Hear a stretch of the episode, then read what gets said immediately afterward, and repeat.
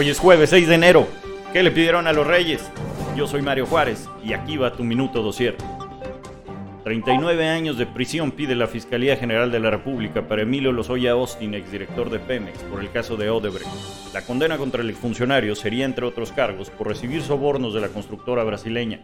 Piden también 25 años de prisión para su mamá, López Obrador señaló que en diciembre se registraron casos de empresas que despiden a su personal para no pagar prestaciones y luego volverlos a contratar en enero. Detalló que el TEC de Monterrey se lleva el primer lugar en esta práctica. En un comunicado, el TEC afirmó que sus docentes tienen prestaciones por encima de la ley, algunas por todo el año. ¿Cómo ve? Hay que preguntarle a los maestros.